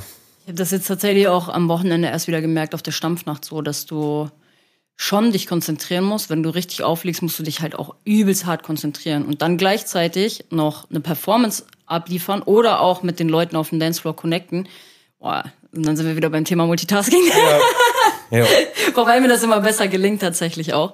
Ähm, aber ja, das muss man halt alles immer im Hinterkopf behalten. Und ähm, eine Thematik noch zu dem, zu der letzten Frage, die wir hatten aus der Community. Ähm, also diese ganze Thematik von wegen, welche Vorteile hat man als Label, klar, ne, dass man die Reichweite vom Label mitnehmen kann, Nachteile zum Beispiel auch, dass man sich halt einfach die Einnahmen teilen muss. Ja. Ähm, was ist so der, der USP? Was macht ihr besser? Also das heißt, ich will nicht sagen besser, aber was, was spricht für 7SD, wenn jetzt zum Beispiel junge Artists sagen, ey yo, ich hab Bock da zu releasen? Also das, das Ding ist bei uns ist ja diese ganze Masse. So, wir haben, ich würde sagen, wir haben gerade, was die ganzen Newcomer betrifft, also wir haben keine alteingesessenen Artists. So, ein Bubble arbeitet öfter mal mit uns, der halt auch ein sehr guter Freund ist, Karen. Ähm, aber wir haben halt die Masse macht's. Also wenn gerade Veranstalter nach jungen upcoming Artists gucken, so ist, würde ich sagen, ist Seven ist die in Deutschland auf jeden Fall äh, ein Anlaufpunkt. So, wir bieten halt Künstler halt die Möglichkeit, in die Szene reinzukommen, ihre Musik einen recht, auch teilweise recht jungen, mittleren Publikum zu präsentieren. Und so gerade was den Progressive-Bereich sind, sind wir jetzt nicht mehr so schlecht unterwegs. Das ist so, man muss halt einfach das Gesamtbild sehen. Möchte ich halt einen Teil, 7SD ist halt nicht nur ein Label, wo keiner Kontakt hat. Wir haben zum Beispiel eine WhatsApp-Gruppe, wo täglich, täglich Betrieb ist, so, wo Künstler einfach ihre Ideen reinschicken. Da halte ich mich meistens aus den Konversationen raus, weil. Du hast ja auch den, den technischen, das technische Know-how eigentlich, ja. oder? Kann man sagen, du hast es aufgebaut mit der Zeit? Ja, also, also ich wollte halt, ich hatte halt ähm, damals immer eine recht schwierig, ein recht schwieriges Verhältnis zu meinen, zu meinen Eltern. Ähm, mittlerweile haben wir das alles über, über Bord geworfen. Wir haben ein super, super, super gutes Verhältnis. Und ähm, ich wollte halt mit Seven SD halt mir eine kleine Ersatzfamilie aufbauen. Ich bin oh, halt. Oh, sweet. Der kleine Krebs, ja. ja oh, das, ja. das ist schon sweet, Alter. Ja, aber ich Aber das hast du auch geschafft, ehrlich gesagt. Ja, also, wenn man das jetzt auch mal objektiv so betrachtet, hast du ja auch wirklich geschafft, weil die Seven SD Community, die Boys im Inner Circle, so Progress, A-Type ja. und so, das ist halt das ist wie eine kleine Family. Ja, das ist, und genau das macht mich halt glücklich. So, da muss ich halt deswegen auch gar nichts zu, zu in diesen Gruppen sagen. Ich finde das halt einfach schön, wenn dann einfach wieder einer reinschreibt, ey, das ist gerade meine Idee, daran arbeite ich. Und die Jungs sagen, ey, voll nice und die mhm. Stelle und vielleicht kannst du an der Stelle nochmal was hinzufügen. Und das finde ich einfach schön zu sehen. Also ich beobachte das. Also wenn ich da irgendwie mal getaggt werde oder irgendwo mal was sagen muss, kommt meine Antwort eigentlich auch recht schnell. Aber ich lasse lass die Jungs da so ein bisschen in ihrer kleinen, kleinen, kleinen Community, in ihrer kleinen Welt. Und ähm, wie gesagt. Aber das ist ja auch schön, weil du eine Community ähm, erschaffen hast. Ja. Du hast ja diese Plattform im Endeffekt kreiert, so wo andere jetzt halt einfach drin sind. Und deswegen, ja. allein das ist halt schon so, wenn man da mal drüber nachdenkt, so dieses, diesen Impact, den man, ja. diesen, diesen Footprint, den hast du halt allein schon damit geschaffen. so. Ja, es macht mich glücklich. Also es macht mich wirklich glücklich. Und das ist für mich das, das hauptausschlaggebende Ding, warum ich das auch überhaupt äh, noch so alles mache. So, weil nur durch, durch Label wirst du halt, wie gesagt, nicht reich. So, das ist halt eine Spielerei. Bookings sind halt wirklich das Interessante. Wenn man jetzt ein Label aber wirklich auch groß machen will, welche Schritte sind dafür notwendig? Hm, ja, es ist, es ist halt einfach die Zeit. So, ich will jetzt auch gar nicht sagen, dass wir, dass, dass ich mich dazu überhaupt äußern könnte oder darf, weil ich bin halt immer mein größter Kritiker und es war halt in der Vergangenheit auch ein bisschen anders. So, ich hatte auch mal so eine so eine Zeit, wo ich so eine kleine High-Phase hatte, aber halt einfach recht schnell gemerkt hat, dass ich das einfach nur mache, um, es war halt gerade in dieser Corona-Zeit, um einfach meine anderen Probleme einfach ein bisschen zu, zu, zu überdecken. So, dass ich habe mir selbst was vorgemacht und ich würde halt beim besten Willen gar nicht sagen, dass, dass wir halt äh, die Frage überhaupt be beantworten können. Aber was sich letztendlich groß macht oder was uns jetzt so weit nach vorne gebracht hat, ist, dass wir eine Kontinuität reingebracht haben, dass wir sagen, es ist jede Woche, jeden Freitag ist Release. Wir haben früher Ich weiß noch genau, als ich meinen Podcast angefangen habe, warst du der größte Kritiker. Meintest du, ja, zieh das erstmal durch. Ja. Bring da erstmal eine Regelmäßigkeit rein. Ja, genau. Ja, ja, aber das ist halt wichtig so. Und die hatten wir halt am Anfang nicht. So, wir haben halt am Anfang drei, drei, äh, drei Release fertig gemacht und dann sind die drei Release in einer Woche rausgekommen. Dann waren wieder zwei Wochen nichts. So. Aber dadurch, dass wir jetzt gesagt haben, letztes Jahr hatten wir in 52 Wochen 56 Release, was mhm. halt, also nicht 56 Tracks, sondern 56 Release was schon ziemlich eine Ansage ist, habe ich aber dieses Jahr gesagt, ich will mehr machen. Deswegen haben wir jetzt teilweise den Montag mit reingenommen. Und ich bin mir eigentlich recht sicher, dass wir dieses Jahr 100 Tracks schaffen. In dem Moment, wo du halt nicht nur ein Jahr ablieferst, sondern wir machen das ja jetzt schon, also richtig abliefern seit drei Jahren ungefähr, weil die Anfangszeit halt, wie gesagt, recht schwierig war, schaffst du es halt auch immer weiter nach vorne zu kommen. So, du, man wird halt nicht von, von heute auf morgen damit bekannt oder berühmt. Es ist halt einfach wirklich diese Kontinuität. Und also das wird halt bei uns auch noch ein paar Jahre dauern, bis wir halt wirklich äh, mit den Großen mitspielen, also mit den ganz Großen mitspielen können. Und Im Vergleich jetzt so ein Spin Twist oder Blue Tunes, wie viele Releases haben die im Jahr? Kannst du das vergleichen? Weißt du das? Damit, halt, das, damit habe ich mich nicht beschäftigt. Aber Ach, komm, sei ehrlich. Nee, aber ich, die haben alle weniger. Die haben alle weniger. Ja, aber weil die einen größeren Namen ja, haben. Aber die haben halt, das ist so, wenn, wenn, ich kann dir sagen, so ein, so ein Release von, von Fabio macht, macht mehr Kohle, macht mehr Kohle, äh, als, als was wir, was wir in, in einem Monat machen. So, mhm. Und das ist, obwohl wir halt mehr Release haben. Aber da sind wir halt wieder bei diesem Zeitding. So, Vincent, Vincent hat früher halt mit 200 Hörern angefangen, ist jetzt bei fast 70.000 monatlichen Hörern, wo fast alle aus Deutschland kommen mit 40.000. Und ähm, wenn das kann, kann rein theoretisch kann das jeder Artist machen. Also es ist halt ein großes Problem, was ich halt bei vielen Artists sehe oder gerade bei vielen jungen Artists, dass sie ins Studio gehen und sagen, ich mache jetzt einen Hit. Vincent würde niemals sagen, ich mache jetzt einen äh, Hit. Vincent sagt zu mir, ey, ich habe momentan keine Musik zum Releasen, weil Vincent ist halt auch sehr kritisch seiner Musik gegenüber. Und Vincent ist aber so ein Typ, der geht ins, der geht abends ins Studio, nimmt eine Flasche Havanna mit, zieht sich eine halbe Flasche Havanna rein und schreibt mir morgens früh um, habe ich morgens früh um 6, 7 Uhr habe ich eine Nachricht, moin Chef, äh, ich habe da die Nacht was fertig gemacht. Und das ist, das ist ein Brecher. So, einen Shortcut hat er, glaube ich, in einer Nacht gemacht. So. Und das ist halt einfach in dem Moment, wo du dich selber unter Druck setzt und selber sagst, ey, ich muss das jetzt machen, kannst du als Künstler deinen Kopf gar nicht so frei machen. Mm, kann ich mir gut vorstellen. Aber in Bezug auf was würdest du sagen, wie viele äh, Releases braucht man als Label, dass es profitabel wird? Also in Anführungsstrichen profitabel. Und wie viel braucht man auch als Künstler, damit die Künstlerkarriere auch vorangeht? So auf ein Jahr gesehen vielleicht jetzt, damit man das mal greifbar machen kann. Also bei Vincent hatten wir letztes Jahr, ich glaube, es waren 13 Releases in 12 Monaten weil wir, äh, es ist halt extrem wichtig, auch bei den 7SD Artists ähm, probieren wir halt regelmäßig zum Beispiel auch Sachen bei Spintress zu pushen.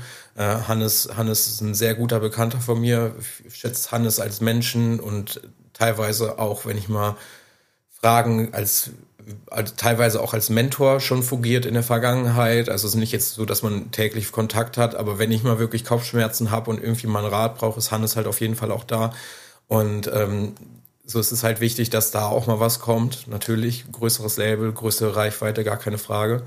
Ähm, ich würde aber jedem Künstler empfehlen, ein, ein Release pro Monat und du, du wirst, du, du growst so heftig das Project. Also es ist unglaublich, dass du kannst, du kannst, äh, also Vincent hat jetzt erstmal zwei Monate frei Anfang des Jahres, weil ich gesagt du hast so abgeliefert, so Januar, Februar, Wintermonate, das sind eh eigentlich immer die toten Monate. Mhm. Und äh, also nicht einfach irgendwas rausballern. Also es bringt halt auch nichts, wenn du halt einfach nur Shit zwischendrin release, so, dass du einfach, einfach irgendwas rausknallst, um was rauszuknallen, sondern man sollte halt in jedem Track schon eine kleine Steigerung von vorher haben, so. Mhm. Und wir sind tatsächlich bei der ganzen Label-Geschichte schon fast am Ende. Was sind so die größten Fehler, die du auch begangen hast in der Vergangenheit, die du anderen Leuten raten würdest, nicht zu tun? Ähm, man soll, also mein größter Fehler auf jeden Fall ist, dass ich ähm, Freundschaft und Business halt öfter nicht getrennt habe. Mhm. Dass ich gesagt habe, okay, nur weil die Person mit mir sehr befreundet ist, muss das Label jetzt oder muss das Business auch laufen. Äh, das ist halt ein paar Mal jetzt irgendwie schon zweimal vorgekommen und ich habe für mich zum Beispiel den Entschluss ge gefasst, von noch gar nicht so langer Zeit, dass ich äh, Künstler einfach nicht mehr so nah an mich ranlasse. So, ich habe früher sind Künstler meine besten Freunde geworden, wie mein, mein kleiner Bruder und so. Und der Einzige, mit dem das halt wirklich funktioniert, ist halt Vincent. Mit dem habe ich eine unglaublich gute Freundschaft und Vincent schätzt sich als Menschen, sowohl als auch Künstler sehr. Und ähm, aber bei Vincent weiß ich halt ganz genau, dass er mich halt nicht verlassen würde. Aber in dem Moment, wo jemand dem der sowas wie dein kleiner Bruder war oder ist und, und sonstiges sagt, er verlässt die ganze Geschichte, weil er woanders halt eine größere Zukunft kann ich, also jetzt von, von außen sehen kann ich das überhaupt nicht verübeln, so, weil in erster Linie steht das Projekt. Aber ich habe dadurch halt für mich halt öfter die, die Freundschaft halt abgeschrieben, dann halt auch mhm. mit. Und bei dem Moment, wo du halt sagst, ich lass, lass den Künstler gar nicht so nah an mich ran, ähm, kannst du halt, äh, kannst du halt äh, die ganze Sache viel objektiver sehen und sagen, okay, du möchtest das Business oder die Zusammenarbeit beenden, dann beenden wir die jetzt. So, man ist halt nicht mehr so verletzt. So. Und das zweite Ding ist halt äh, private Krankenkasse. Leute, bleibt, bleibt, in der, bleibt in der gesetzlichen Krankenkasse. Ihr könnt auch in der Selbstständigkeit noch in der gesetzlichen Krankenkasse bleiben. Also ich äh, sage euch, drei Tage äh, im normalen Job und vier Tage beziehungsweise fünf Tage nee, wie viel sind da? Vier, vier. Für die Selbstständigkeit ist ein äh, sehr gutes, ist eine sehr gute Balance. Ja, ja. da graut's mir auch wirklich vor, wenn ich wirklich den Step irgendwann so 100% in die Selbstständigkeit reingehe, boah, junge Krankenkasse, Endgegner ja. und Finanzamt. Ja. ja, also das, das, das, also wirklich, also bei der äh, gesetzlichen werden ja auch alle Arztkosten noch übernommen, aber bei der privaten bist du halt, du gehst zum Arzt, dann kriegst du erstmal die Rechnung vom Arzt und man denkt so, ja, so ein Arzt, ein Huni, das ist schon gut so, aber äh, nee, nee, das sind dann halt teilweise ganz andere Summen, wenn man mal zum Arzt geht. Und wenn man halt so ein paar hundert Euro, viele hundert Euro vorgestreckt hat und dann irgendwie zwei, drei Wochen warten muss, bis man von der gesetzlichen, äh, privaten Krankenkasse eine Rückerstattung kommt und dann wird nur 50 Prozent erstattet, äh, kann das einen schon teilweise ziemlich an die Wand drücken, weil man halt, weil das einfach Geld ist, mit dem man halt nicht rechnet. Ja, und äh, eine, eine private, eine private hat auch eine höhere Deckelung bei den monatlichen Kosten als eine gesetzliche Krankenkasse, soweit ich weiß. So, ich bin jetzt auch nicht mal so up to date, weil ich habe ab 1.4. wieder eine gesetzliche Krankenkasse und äh, ja. Ja, das kann einen schon killen, Alter. Oh Gott, mir graut's davor. Aber naja. Alright, wir sind äh, schon fast am Ende tatsächlich, aber ich würde gerne auf die Artists nochmal eingehen. Welche Artists sind jetzt eigentlich alle bei 7SD? Oh, ich werde wahrscheinlich auch die Hälfte vergessen, aber ich kann ja. Oh, Handy habe ich nach unten gepackt. Handy Warte mal, ich, ich mache das jetzt mal. kein, äh, Außerhalb der Norm machen wir das jetzt. Ja, genau, weil ich äh, echt keinen kein, äh, vergessen möchte, aber wir haben halt. Ähm, viele, viele gute Jungs bei uns und ähm, gerade halt so ein A-Type ist halt Top-Artist. Wir haben Fear and Blade, super. Ja, ich stehe auch mit den Jungs in Kontakt ja, tatsächlich. Super musikalische Entwicklung. Wir haben ja auch zwei Girls bei uns äh, als DJ, Salz und, und Jen. So, und ähm, wir haben halt Tropic Sound, ähm, wir haben die ähm, Franzo Franzosen, die halt äh, recht unbekannt noch hier sind. Wir haben Milan, äh, Milan Electric, genau. Wir haben Progress, wir haben ähm, Nomos, wir haben äh, Love Gun, halt wie gesagt, komplett underrated Artist. Ich wusste gar nicht, dass er aus der Schweiz ist. Ich dachte doch, auch doch. die ganze Zeit irgendwie, er wäre so ein norddeutscher Raum. Nee, nee, nee, nee. Ja, ja. Wir haben, wir haben halt einige. Wir haben 7-Eleven aus der Schweiz noch. Wir haben, wir haben äh, Chameleon, ja. Ist halt auch so halb bei uns. Ähm, genau, da kommt hoffentlich auch bald noch mal ein bisschen was. Tropic Sound halt. Äh, ja, wir haben halt einige Artists. Also es sind, sind halt viele. Und äh, ich bin halt sehr froh, weil die Jungs sind halt alle sehr connected und es passt so wunderbar. Also zwischenmenschlich ist es kein, kein Neid da, es ist halt Support da und das finde ich Das ist halt super, wichtig. super wichtig, weil sobald so eine, Hate-Frequenz, also auch meine letzte Podcast-Folge war tatsächlich, äh, was Künstler bzw. Genre Hate und Neid halt mit deiner eigenen Unbewusstheit zu tun hat. So. Und sobald man in diese Hate-Frequenz und in diese Neid-Frequenz reingeht, ist es halt kein Zusammenspiel mehr und dann tut man sich halt auch keinen Gefallen mehr. Nee, also man sollte halt wirklich jedem was gönnen und es ist, wirft halt auf ein, auf ein viel besseres Bild, wenn du sagst, ey, yo, hier ist ein Release von einem meiner Label-Kollegen, äh, check den mal aus, der ist richtig gut, anstatt dass man halt gar nichts sagt und einfach vielleicht sogar noch schlechte Worte darüber verliert. So. Ja, ja, voll, voll. Alright, wenn die Podcast-Folge heute droppt, tatsächlich ist auch der erste Vierte. Das heißt, ist das ein Freitag oder Samstag? Das ist ein Samstag. Ein Samstag, okay.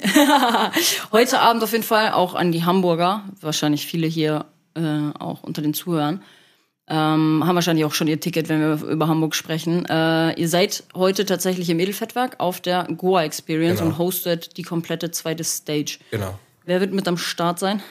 Da wird 7-Eleven mit am Start sein, Tropic Sound, Nomos und Affection. Genau, also es sind jetzt halt nicht unsere, sag ich mal, Big Names. Ähm, Audioplay-Events sind sehr gute Freunde von mir. Gerade Benny Moon verdanke ich halt in meinem, meinem Werdegang total viel und nochmal danke, falls wir das dann doch irgendwie durch Zufall hören. soll das hören? Ich habe nämlich schon angefragt wegen Podcast, aber irgendwie, ich glaube, die Jungs sehen noch nicht so den Mehrwert da drin. ähm, nee, und die Jungs haben mir halt, meinten halt, okay, was hältst du davon, wenn wir Newcomer Flow machen und den Künstlern, die noch nie im Edelfettwerk gespielt haben, noch nie auf deren Partys gespielt haben, eine Plattform geben. Und ja, ist schon nice. Ja. Vor allem, ich finde den Second Floor auch eigentlich ganz nice zum Auflegen. Ja, ja Labor, das geht schon ab. Labor heißt das? Genau, das ist, Ach, wenn krass. du reinkommst, direkt rechts. Ja, ja, ja, ich weiß. Hinter den Toiletten da. Alright. Sehr cool. Also wer heute Abend auf jeden Fall noch nichts vorhat, beziehungsweise, ah, Tickets sind eigentlich immer sold out, aber ich denke, viele Leute sind am Start. Deswegen der kleine Reminder heute Abend, 7SD, zweite Stage auf jeden Fall im Edelfettwerk. Schaut da gerne vorbei. Und ähm, last but not least würde ich tatsächlich gerne noch, hm, wie viel haben wir? Drei, vier, fünf Releases einmal vorstellen. Und zwar gibt es nämlich auf jeden Fall neuen Sound in Zukunft. Einmal hatten wir ja gerade schon Nomos. Nomos wird auf jeden Fall am 28.04. seinen neuen Track The Big Bang raushauen. Und ich würde sagen, wir hören einmal kurz rein. Viel Spaß mit der kleinen Preview und let's go.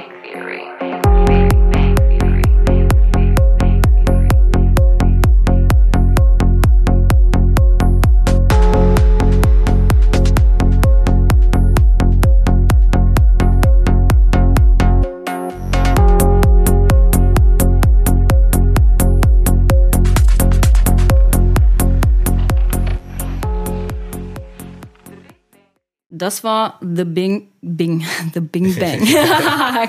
Geil.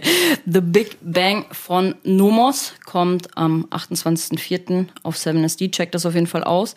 Dann haben wir den lieben A-Type noch mit Psycho am 14.04. Auch da eine richtig, richtig dicke Offbeat-Nummer. Der Boy, gute Arbeit. Und in dem Sinne dürft ihr hier schon mal reinhören und merkt euch auf jeden Fall den 14.04. einmal vor.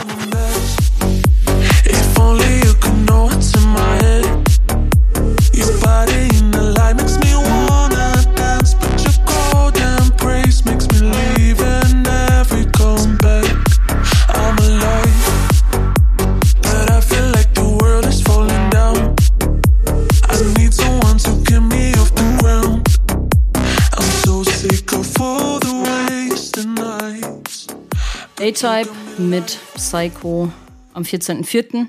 Und der nächste Track, die beiden sind auch eine sexy Kombi einfach, ne? Progress und A-Type. Beziehungsweise der Track ist nicht eine, eine Collab, aber die beiden tun sich, glaube ich, nicht viel vom Sound. Also das heißt, tun sich nicht viel. Machen ähnlichen geilen Sound, weil eben als wir tatsächlich in den Track auch reingehört haben, dachte ich mir so, uh, das ist aber ein ganz schönes Brett.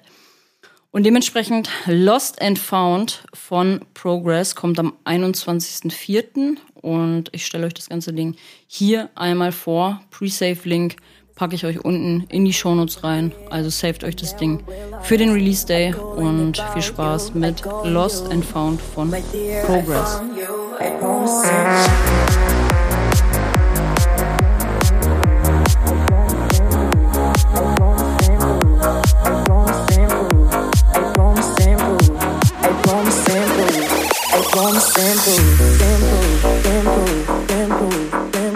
Der nächste Act. Mich Michel, jetzt habe ich sogar tatsächlich noch eine Frage an dich. Was? Nicht Michel, ich dachte, okay, was ist denn jetzt? Okay, wir haben es verpasst. Es geht um Celestial, Celestial, Celestial. Celestial, ich kann es auch nicht aussprechen. Sehr gut, Alter, ich bin immer so, eine, so, ein, so ein Opferkind, was so Namen angeht. Celestial Object. Ich hatte tatsächlich auch äh, sein letztes Release oder vorletztes Release, Better Than This, hatte ich am Samstag mit dabei, feiere ich übel. Aber wir haben jetzt tatsächlich mal eine etwas äh, schnellere Nummer tatsächlich auch am Start und ich habe eine Frage fast vergessen. Und das ist, wenn der Stil in eine etwas andere Richtung geht, nehmt ihr trotzdem auch andere Musikgenres, also vielleicht ein bisschen flotter, so wie der, der jetzt kommt tatsächlich, Alter Ego von Celestial Object, geht halt in die Full-On-Richtung. Wie sieht's da aus? Also ich bin, also prinzipiell sind wir ein Progressive Label. Wir machen Progressive, wir machen Offbeat und das ist unser Ding. Ähm, die Frage, die sich jeder Künstler stellen sollte, ist, ob unsere Hörerschaft halt wirklich genau das ist, was die Musik anspricht. Ich bin halt überhaupt nicht abgeneigt, auch mal ein Citrix-Ding äh, Ding zu releasen. Wir haben jetzt zum Beispiel am ähm, äh, okay, das ist jetzt der 24.3. bringen wir ein, ein Zeit, eine Zeitrance-EP mit zwei Tracks äh, von jemandem aus Israel raus. So, das ist, äh, ist halt immer die Frage, wie, wie weit das einem weiterhilft, weil ähm, die Zahlen spiegeln sich halt ganz deutlich ab. So, wir, wir machen Zeitrance-Release, die Play-Zahlen sind viel, viel niedriger als bei allem anderen. Und ähm, ich hatte das auch in der Vergangenheit schon, dass wir einen sehr, sehr netten Psytrance-Artist aus Deutschland haben. Den habe ich dann an Iono weiter ver vermittelt, weil da ist es ist einfach eine deutlich bessere Plattform für den äh, dort zu releasen. Ähm, also wenn ihr was habt und gerne was auf 7SD releasen möchtet und das Psytrance ist, wenn mich das catcht, releasen wir das. Ähm, ihr müsst das halt nur selber für euch abwiegen, ob das nicht ja. vielleicht an anderer Stelle deutlich besser angebracht ist. Kenne deine Zielgruppe, ne? Mhm, genau. Alright, aber es geht um Celestial Object, auch eine sehr, sehr geile Nummer. Alter Ego kommt am. Alter Ego oder Ego? Ego? Ego? Ja, ist Englisch. Ego, Ego. Alter Ego. genau, kommt am 10.04. und spielen wir euch in dem Sinne auch einmal hier ein.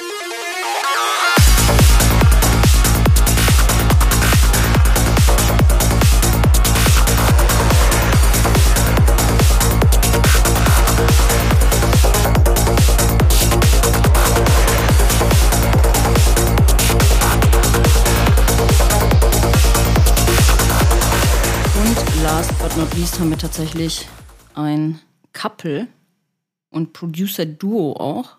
Und äh, es geht um Wusa und Natika.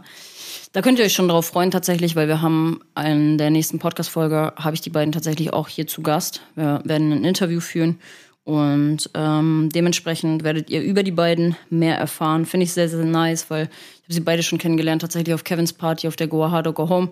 Sie, Natika, ist eine Frau, er ein Tipi und wir brauchen mehr Frauen in der Szene.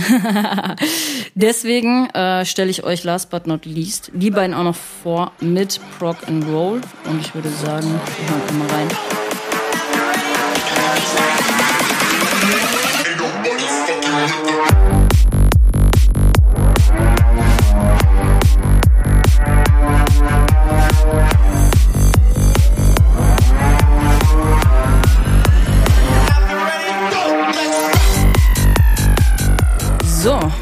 Ich würde sagen, wir sind einmal durch.